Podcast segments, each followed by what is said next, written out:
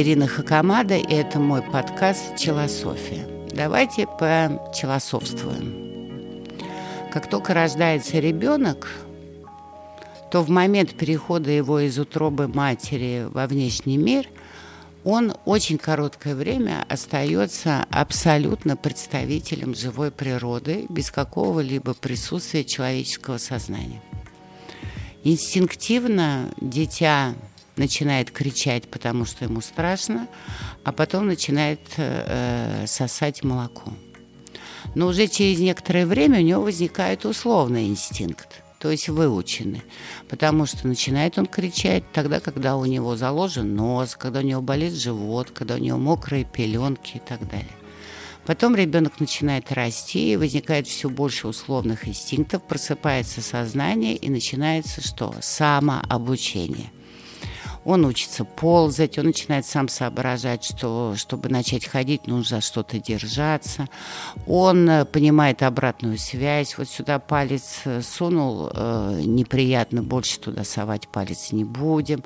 Он начинает общаться с родителем, потом возникает речь, потом идет в детский сад, потом идет в школу, потом он или работает, или учится, и пошла социальная жизнь, заводит свою семью, и все это время незримо, все его сознание заполоняет социум, традиции семейные, традиции страны, в которой он вырос, традиции религиозные. Даже если э, его родители атеисты, все равно э, будет очень сильно зависеть его менталитет, живет он в христианской стране или в мусульманской стране, или в смешанной, там, такой, как Россия или Америка.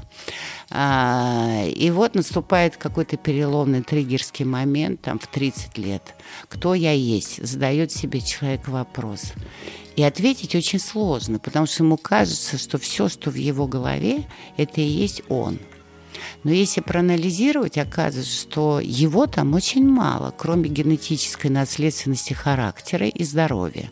А все остальное – это социум, который проникает в мозг каждую секунду, а теперь он еще это делает очень активно с помощью интернета, с помощью всего этого потока а, информации, всех приложений и так далее.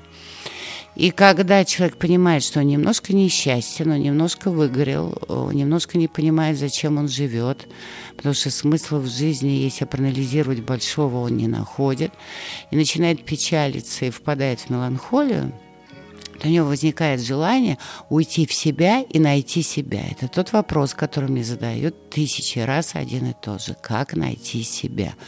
Как найти себя? И фактически подразумевается, как найти себя в этом социуме. Никто не понимает, а как найти себя вне социума? Потому что это главная точка отправления. Как себя найти, отделив то, что ты впитал с молоком матери.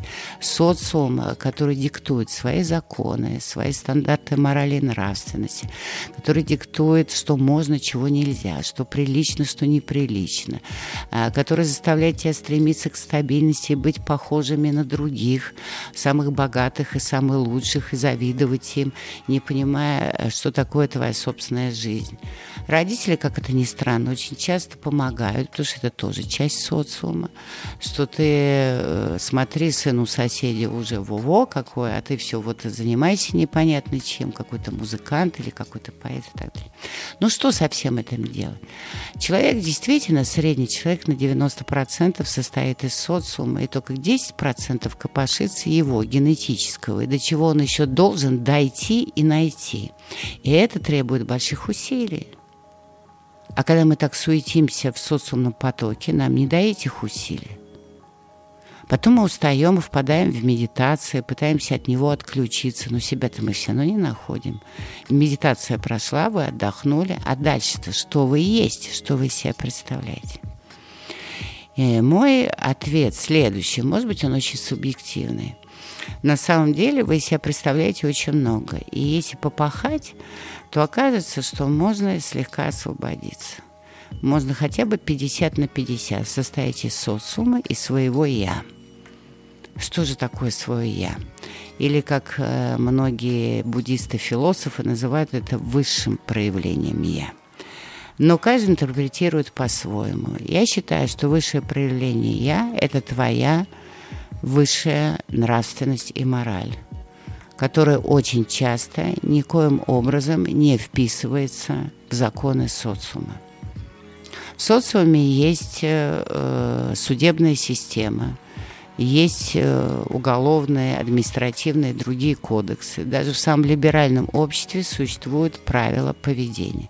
Если вы их выполняете, то вы законопослушный гражданин. Больше социум вас не тревожит. Но если вы, например, на работе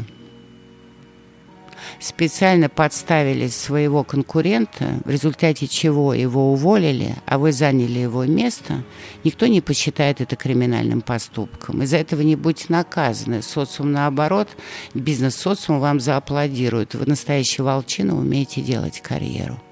В этом случае вашего высшего «я» нет – вы поступаете э, как социум, э, который требует бесконечной конкурентоспособности и достижения своей цели.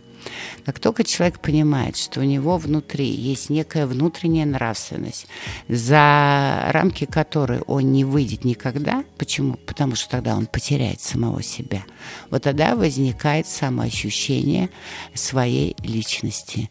Эта вещь очень ранимая, очень тонкая материя. Обрисовать и формализовать ее невозможно. Научиться этому тоже невозможно. Но тогда вы точно поймете, что ни за какие деньги вы, например, сейчас в Белоруссию читать лекцию не поедете. Почему? А потому что там черти что.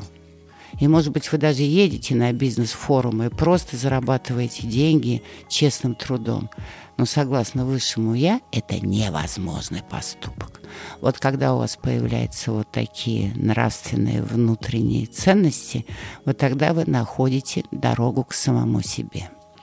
И в этом случае социум отступает, ваш мозг начинает работать с вами более аккуратно, и ваше подсознание начинает подталкивать вас и помогать вам найти самые неординарные решения в самых сложных ситуациях. Почему?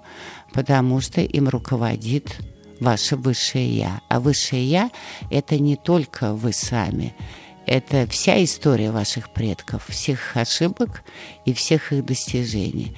Та мораль, которая вам дана, с одной стороны, как обыкновенному человеку, а с другой стороны, как человеку, который докопался, наконец, до своей внутренней нравственности. Может быть, звучит очень поучительно, очень занудливо. Так не хочется этим заниматься. Но простите меня, я занимаюсь этим всю жизнь, и как вы могли заметить, в общем-то, неплохо выгляжу. Почему? Потому что иногда даже отказываясь от карьеры и денег, я сохраняла свое «я», оно уже наполняло меня энергией. Социум живет своей жизнью. В этой жизни каждый человек проходит свой путь. А вам нужно прожить свою жизнь. И если вы эту жизнь не удерживаете в своем высшем «я», то дальше она растекается по тысячу мелочей и оседает в мозгах других людей. И когда эти люди решают свои проблемы, то они забывают про вас. А раз они про вас забывают, то вы забываете про самого себя. Вот такая вот история Челосовская.